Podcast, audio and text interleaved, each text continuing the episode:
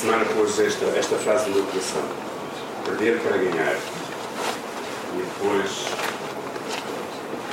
trouxe-me esta interrogação: tens medo de quê? Uh, na realidade, o ser humano não gosta de perder. Quem é que gosta de perder? Eu conhecia alguns que, quando jogavam a bola, quando perdiam, até choravam ou quando estavam a jogar às cartas, que são coisas banais, não é? Eu lembro-me às vezes os filhos do pastor Samuel a jogarmos Havia um especialmente, não vou dizer quem é para vocês não saberem, que não gostava mesmo de perder. Ninguém gosta de perder. Eu não gosto de perder e com certeza ninguém aqui gosta de perder.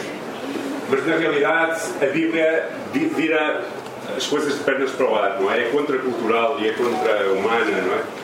E às vezes para ganhar é preciso aprender a perder. E o Senhor Jesus falava também acerca disso. Esta frase que encontrei esta semana de Jorge Aleixo diz: Quem tem medo de perder não está preparado para ganhar. Porque muitas vezes nós, com medo de perdermos coisas, nunca conseguimos alcançar as outras. E isto mesmo o Senhor Jesus falou em Marcos capítulo 8, versículo 34 a 37, dizendo estas palavras: Chamando a multidão com os seus discípulos, disse-lhes se alguém quiser vir após mim, negue a si mesmo, negue-se a si mesmo, tome a sua cruz e siga-me. Pois quem quiser preservar a sua vida, irá perdê-la. Mas quem perder a sua vida por causa de mim e do Evangelho, irá preservá-la. Pois que adianta o homem ganhar o mundo inteiro e perder a sua vida? Ou o que daria o homem em troca da sua vida? O Senhor Jesus estava a falar estas palavras, não era para pessoas que estavam a ouvir pela primeira vez a sua mensagem. Estava a falar estas palavras para a multidão que o seguia regularmente e em especial para os seus discípulos. E esta, esta é verdadeiramente a lei primária e talvez das principais do Evangelho. Quem não está disposto a perder a sua vida, a dar a sua vida, irá perdê-la. Homens e mulheres agarram-se às suas vidas como se fossem donos das mesmas, não deixando que Deus faça nelas aquilo que Ele quer fazer e acabam por se perder. Perder aquilo que é viver. Na realidade, um dos maiores medos do ser humano tem é de perder a sua vida, ou seja, não só de morrer, porque a morte é, acho que tive a ver uma estatística e creio que era o quarto ou quinto uh, maior medo das pessoas, morrer mesmo, não é? partir deste mundo. Mas, na realidade, uh, perder o, o que se chama o controle da vida, ou seja, deixar que outra pessoa possa dominar a nossa vida. Na verdade, estes versículos falam acerca da capacidade de perder para ganhar algo muito superior. E quando nós, um dos maiores medos que nós temos quando, em, em nos entregar, estava a pensar isto em relação a mim, em relação à igreja, em relação às pessoas da igreja, um dos maiores medos que as pessoas têm é verdadeiramente não, não, não, não estarem dispostos a morrer a si mesmos para deixar que Cristo seja neles formado. Ou seja, nós, eu não sei se estou aqui a gritar.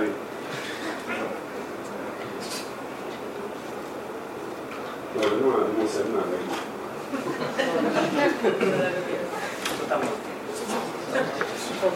Eu acho que tem bateria aqui dentro. Uh, então, na realidade, nós, nós resistimos muito a deixar-nos e entregar-nos ao nosso Deus, temos medo de ter o controle das nossas vidas. O medo é um sentimento comum a todas as pessoas. E quando nós nos sentimos atemorizados, nós ficamos como que presos. Às vezes o medo turba a nossa visão, nós não conseguimos ver as coisas direitas. Ora Deus, não bateria. Então, essa escuridão toma conta de nós. E, e, normalmente, quando nós queremos dar passos e nos sentimos atemorizados, nós começamos com aquelas palavras: Ah, e se? Ou talvez não seja? Ou, não tinha, não tinha.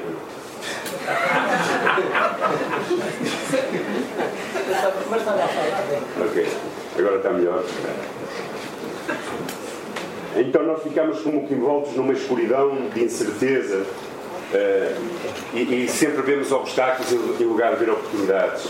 Isso acontece com a nossa vida e acontece também na nossa relação com Deus. Tantas vezes nós temos dificuldades em nos lançar nos braços de Deus e em deixar que Ele realmente seja o Senhor e não apenas o Salvador das nossas vidas. E resistimos e queremos agarrar-nos à nossa vontade e ao nosso ser. Quantas vezes, na realidade, nós não experimentamos tudo o que Deus tem para nós por medo de nos entregarmos? Por medo de realmente nos deixar Deus seja aquele que controla as nossas vidas. Na realidade, precisamos de algumas coisas. Precisamos aprender a perder para ganhar, a entregar para receber, a morrer para viver. Se nós não estivermos dispostos a aprender estas coisas, então verdadeiramente nós não vamos ser aquilo que Deus quer que nós sejamos.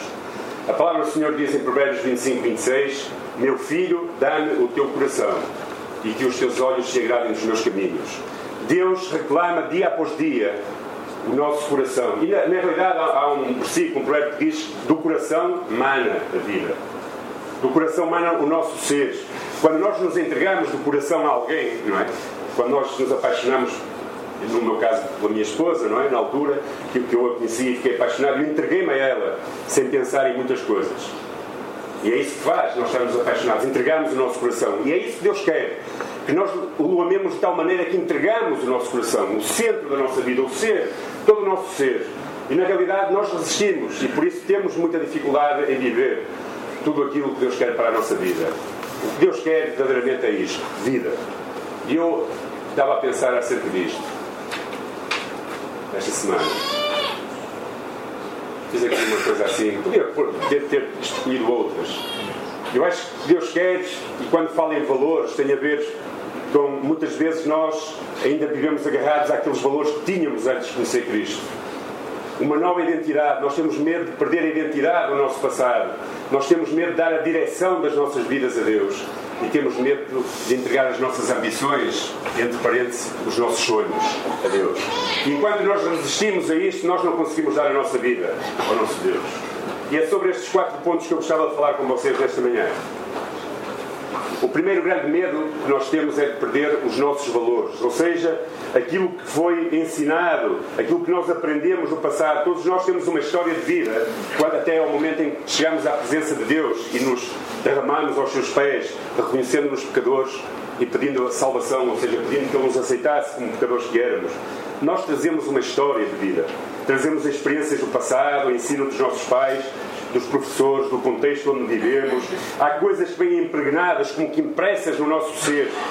São valores que nós muitas vezes resistimos e não queremos que eles mudem na nossa vida. Esses valores são éticos, definem o que é certo, o que é errado, aquilo que nós fazemos e não fazemos. A isto talvez nós possamos chamar caráter. Ok? Nós trazemos um caráter. Um caráter que vem connosco e que, e que às vezes ainda está dentro de nós e que resiste a ser transformado. Nós resistimos a ser transformado. E um caráter, os valores que nós trazemos é isto: um conjunto de características e traços relativos à nossa maneira de agir e de reagir. À maneira como nós escolhemos, à maneira como nós nos vestimos, à maneira como nós fazemos as coisas e à maneira como nós reagimos aos problemas, às circunstâncias, às situações, nos nossos relacionamentos. Isto vem connosco quando nós conhecemos Cristo. Não é? E isso, isso não é transformado de um dia para o outro. Nós precisamos morrer muitas vezes a eles. Não quer dizer que tudo que nós aprendemos antes de ser Jesus Cristo é mau.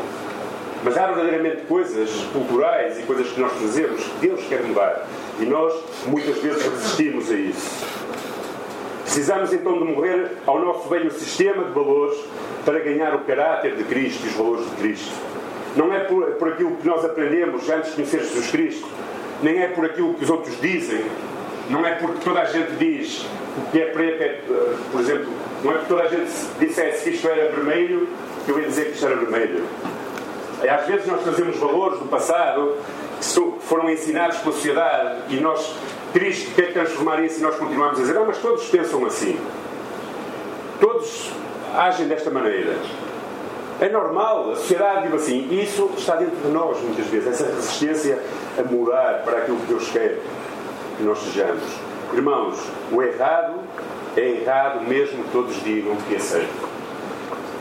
E às vezes aquilo que nós trazemos do nosso passado, quando conhecemos Jesus Cristo, seja aspectos de experiências religiosas, seja aspectos de experiências sociais, várias coisas que nós fazemos na nossa impressos dentro de nós precisam de ser entregues ao Senhor Jesus para que haja novos valores na nossa vida.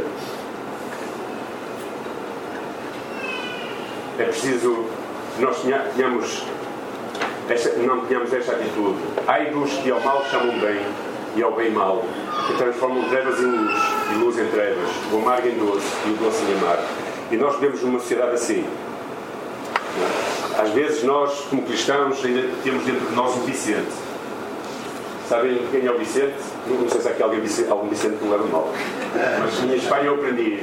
Sabem onde é que vai o Vicente? Onde vai toda a gente. E às vezes nós fazemos isso dentro de nós.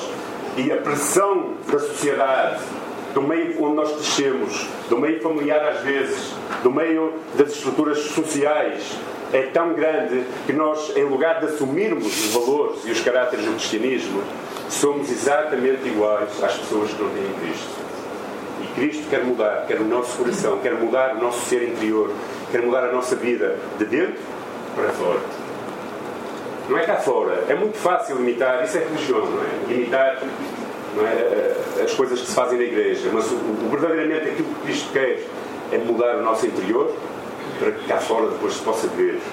Por isso, não se agarre aos valores que não têm a ver com o reino de Deus. Não chame certo aquilo que é errado, aquilo que a palavra de Deus reprova. Deixe Cristo transformar esses valores.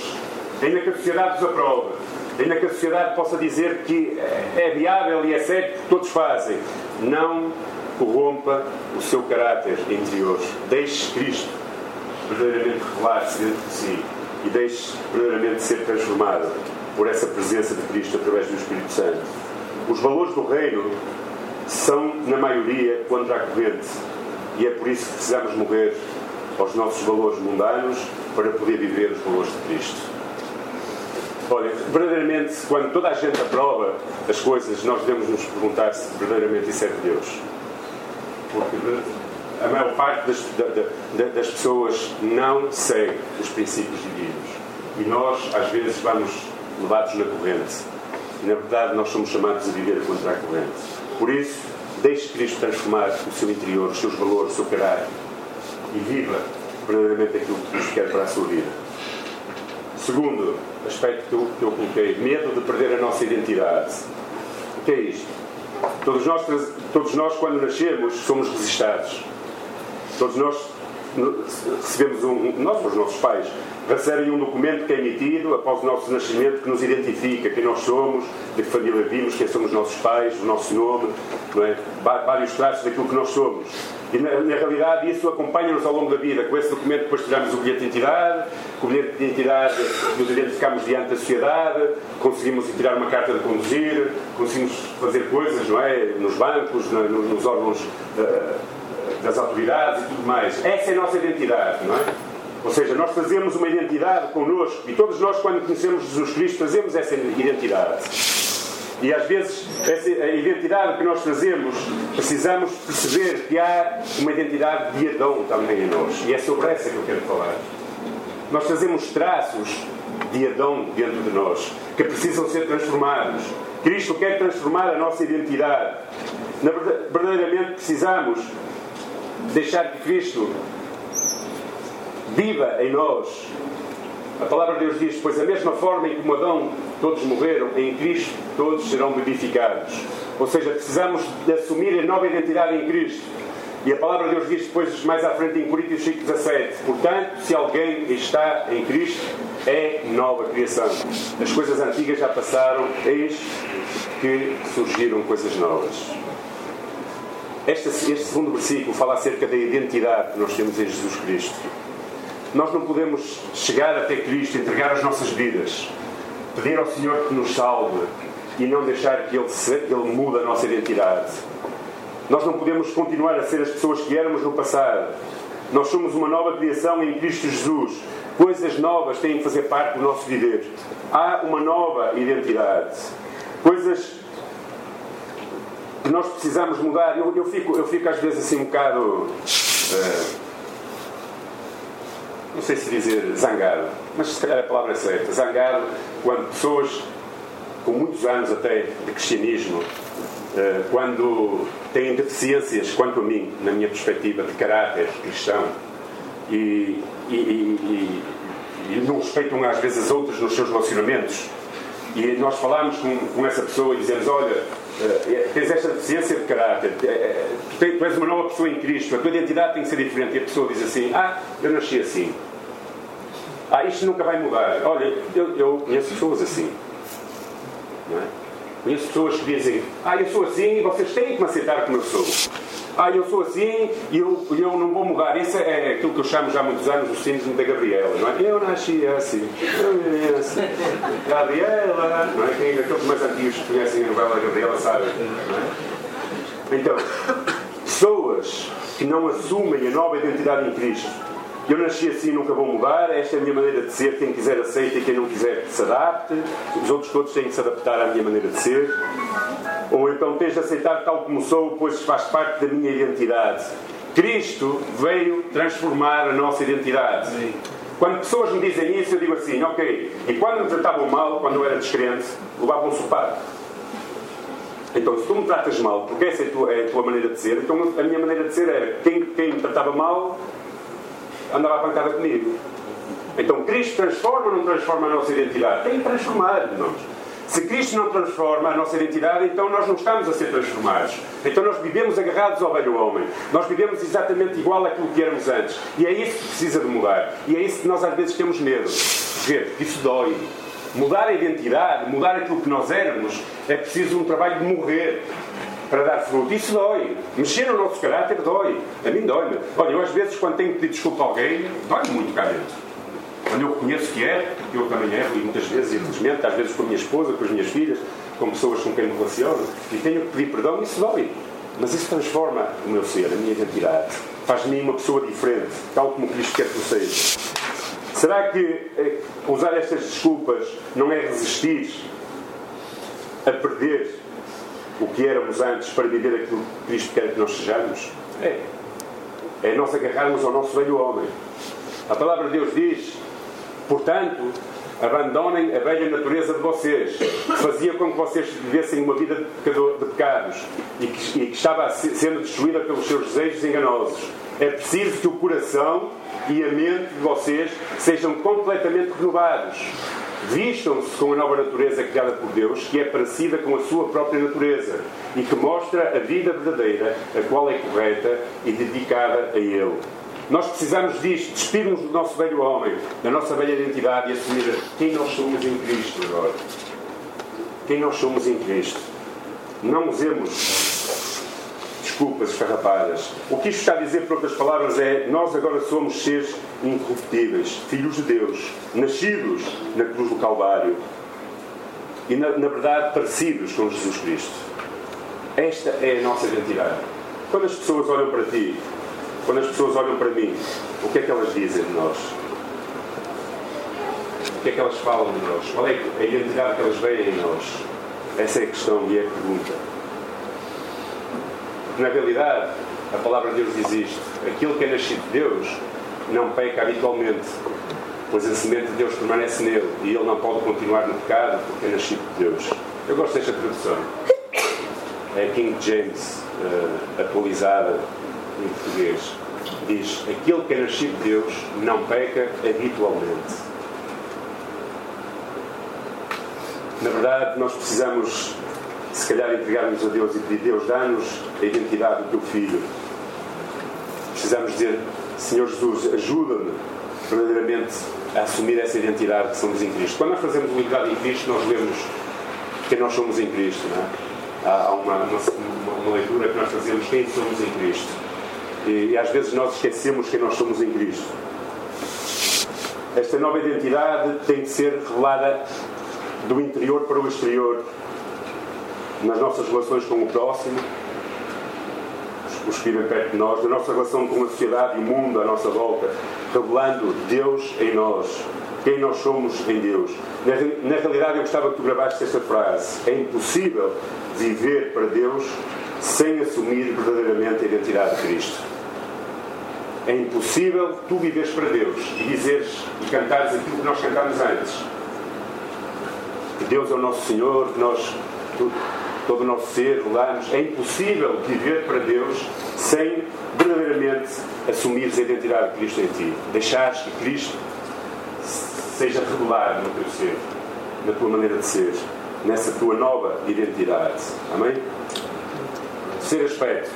temos medo de perder a direção da nossa vida. Um dos maiores medos do ser humano é não ser livre de escolher aquilo que deve fazer com a sua vida. Todos gostamos de, de, de, dirigir as nossas vidas sem que ninguém nos controle. Isso começa logo na nossa adolescência, não é? Quando uh, chegamos aos 12, 13 anos, começamos a ser colocados com os pais, com a sociedade, com tudo, porque sentimos que verdadeiramente estamos a ser controlados de alguma forma. É? Depois vamos crescendo e estamos à espera dos 18 anos, não é? Para pensarmos que já ninguém manda em nós. Depois fazemos 18, paramos só mudou o dia, não é? E estamos um ano mais velho e tudo, tudo continua parecido. E depois vamos trabalhar e os nossos chefes mandam em nós. É? E, e, nós depois lutamos pela independência. Eu gosto às vezes de ouvir, gosto, quer dizer, às vezes ouço pessoas dizer assim: lutei pela minha independência e agora já ninguém manda em mim. Porque, porque ninguém gosta de ser mandado. E com Deus nós transportamos isso também na nossa vida. Nós não gostamos muitas vezes que Deus dirija a nossa vida. Resistimos ao controle de Deus à nossa, à, à nossa vida. Na, na, realidade, tu e eu temos que, que, que decidir quem controla a nossa vida. Porque a palavra de Deus diz que só há dois senhores. Certo? Ou servimos a um, ou servimos ao outro. Aqueles que pensam que não servem a Deus e que resistem a servir a Deus e a dar a direção das vidas a Deus, que pensam que ninguém dirige as suas vidas e na realidade eles estão a ser dirigidos pelo Senhor deste mundo. Por, por, por, estão impregnados com os valores deste mundo, estão a ser dirigidos, as suas vidas é dirigida através disso. Na realidade, a decisão se devemos ou não passar o controle das nossas vidas para Deus envolve uma grande dose de autossuficiência e de orgulho pessoal. Quando nós resistimos a que Deus dirija as nossas vidas, nós estamos a dizer: Eu sou capaz, nós somos orgulhosos o suficiente para dizer, Deus, tu, eu sei que tu és Deus, isto acontece na igreja também. Eu sei que tu tens poder para todas as coisas, mas eu sei o que é melhor para a minha vida. E estamos a ser orgulhosos muitas vezes. Então Deus quer dirigir a nossa vida. Ele quer, de alguma forma, governar. E Deus não quer ter um controle remoto. Tu dás às vezes o controle remoto e fazes como eles fizeram, tendo as filhas, que é para ninguém ouvir. E Deus carrega no controle, mas não muda nada, não é? Deus, Deus quer verdadeiramente dirigir a nossa vida numa intimidade. É isso que nós muitas vezes fazemos com Ele. Mesmo estando dentro da igreja, continuamos a buscar outras coisas que não têm a ver com aquilo que Deus quer para as nossas vidas. Continuamos a viver os propósitos que nós temos para as nossas vidas e não procuramos aquilo que Deus quer para cada um de nós. Continuamos a dirigir a nossa vida. Às vezes, talvez você diga: Ah, eu sou de Deus, eu acredito nele, eu vou à igreja, eu sirvo na igreja, mas parece que depois no dia a dia, porque a igreja, e cada vez mais eu, está-me a meter na minha cabeça, a igreja não é o domingo, nem é o tempo, a igreja somos nós. Aquilo que nós somos no dia a dia, na sociedade, com as pessoas, na forma como nós nos relacionamos. Isso é que é a igreja. E na verdade, Talvez tu digas, ah, mas eu sirvo lá na igreja, eu vou ao culto, eu conheço Deus, mas depois, nas escolhas que nós temos no dia a dia, parece que nada faz diferença. E depois parece que as nossas escolhas do dia a dia dão sempre errados. Porquê? Porque as nossas decisões são decisões tomadas sem deixar que Deus dirija a nossa vida.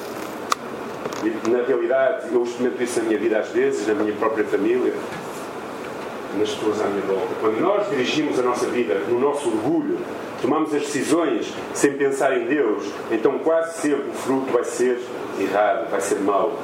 Na realidade, talvez eu, eu possa responder a essa pergunta, não é? Uh, mas Deus dirige a minha vida para quê? E, e eu faço, faço a pergunta: será que realmente nós temos noção de quem Deus é? Será que realmente nós, no nosso relacionamento com Deus, temos noção da forma como Deus quer relacionar connosco? Talvez a pergunta na sua mente seja: por que devo deixar Deus dirigir a minha vida? Se não chegasse, vou dar três razões. Primeira, foi Ele quem te criou. Queres melhor do que isso? Ali a palavra diz: Mas quem é você, ó homem, para questionar Deus? Acaso aquilo que é formado pode dizer ao que o formou porque me fizeste assim? Ele é teu Criador. Ele sabe o que é melhor para a tua vida. Por isso, Deixa que Ele dirija a tua vida. Ele conhece o futuro. Há aqui alguém que conhece o futuro? Nenhum de nós conhece o futuro. Jeremias diz: Sou eu quem conheço os planos que tenho para você, diz o Senhor. Planos de fazê-los prosperar e não lhes causar dano, planos de dar-lhes esperança e um futuro. Deus conhece o nosso futuro. Ninguém melhor do que Ele pode dirigir. Aliás, Deus já escreveu a nossa história. Deus já sabe todas as coisas. Por isso, queres melhor motivo? Quer melhor motivo de deixar Deus dirigir a sua vida porque Ele já conhece o seu futuro? Melhor do que você? E terceiro, só Ele pode conduzir-nos no melhor caminho. Há caminho que ao homem parece correto ou direito, há uma tradução que põe direito, mas o fim dele conduz à morte. E tantas vezes as nossas escolhas, por não deixarmos Deus dirigir a nossa vida, nos conduzem até à morte. Nos conduz até ao desespero, nos conduz à tristeza, nos conduz a, a, a, a, coisas totalmente erradas. Por isso, se quer melhor motivo do Deus ser o seu Criador e Ele conhecer os planos que tem e o futuro da sua vida, e Ele sabe qual é o melhor caminho, por isso, entrega os teus caminhos ao Senhor.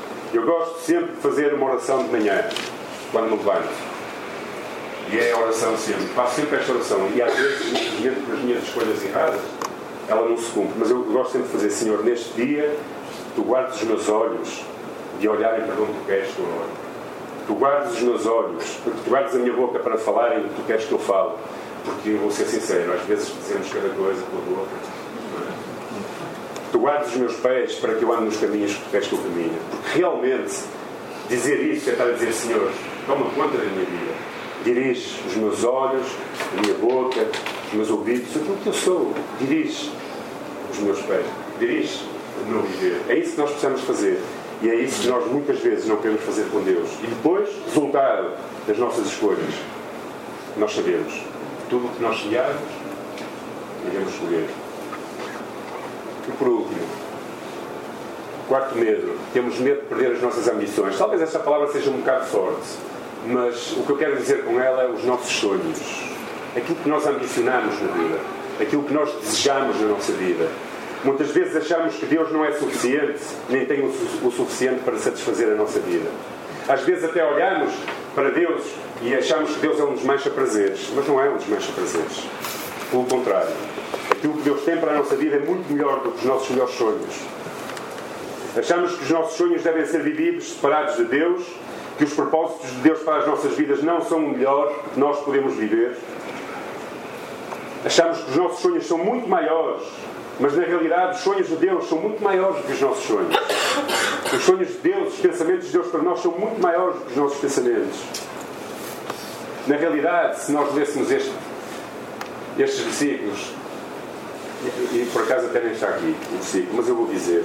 Em 1 Coríntios 2, 9 diz assim: Mas como está escrito, as coisas que os olhos não viram, nem os ouvidos ouviram, nem penetraram no coração humano, são essas as que estão preparadas para os que amou, ou para os que o amam. Ou seja, as coisas que olhos não viram, nem ouvidos ouviram, nem penetraram no coração humano são as que Deus preparou para aqueles que o amam. Deus tem coisas preparadas para nós que nem os nossos maiores sonhos podem alcançar. E quando nós nos entregamos, quando nós verdadeiramente entregamos a vida a Deus, Ele coloca esses sonhos em nós, através do Espírito Santo. Deus está lá prometido em Joel, diz que até os idosos sonharão. Às vezes os idosos já não têm muitos sonhos. Às vezes sim é pesadelos, não é? Pensar quando é que chega quando é que chega a altura de, é? Começam a pensar em organizar a vida, não é? Para, para, deixar as coisas certinhas para os filhos e tal, essas coisas.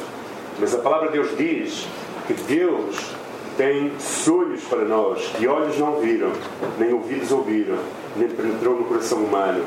Essas coisas estão preparadas para aqueles que amam. Tu amas Deus? Todos aqui amam Deus? Amém? Amém? Então é essas coisas que Deus tem preparadas para a tua vida. Nem os teus sonhos alcançam. Agora é preciso isto.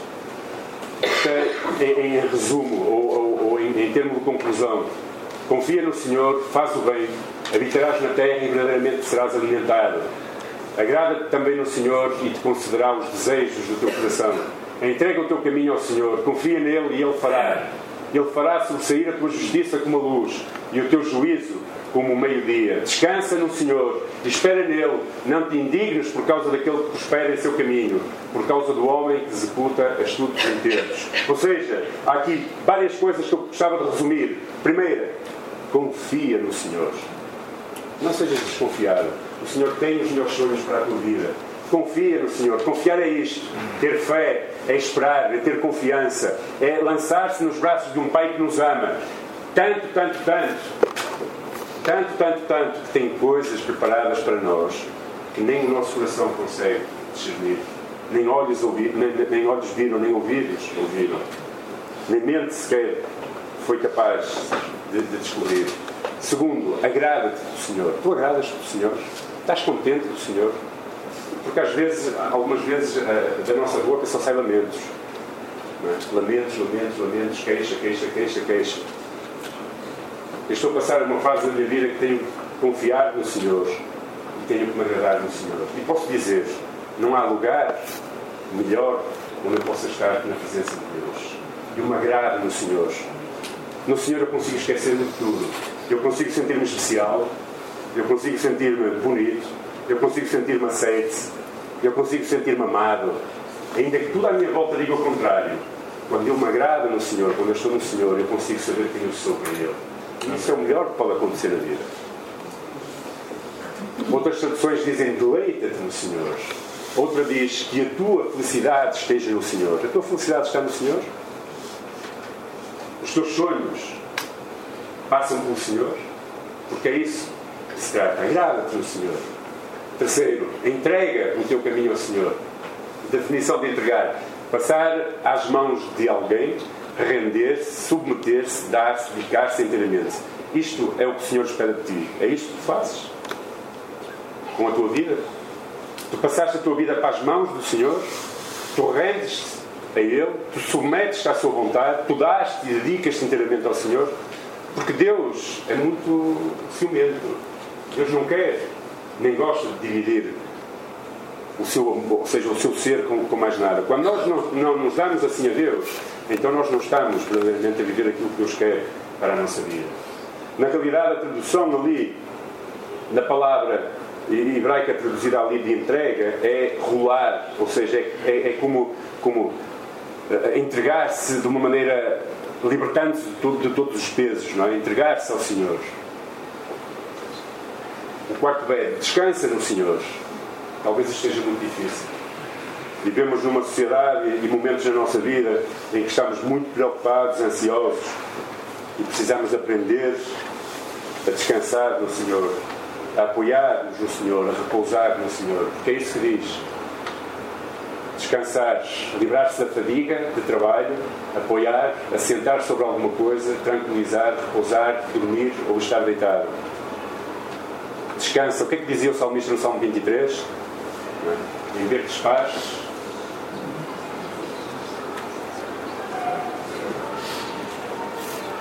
Aprendes a descansar no Senhor no meio dos problemas da vida. É difícil.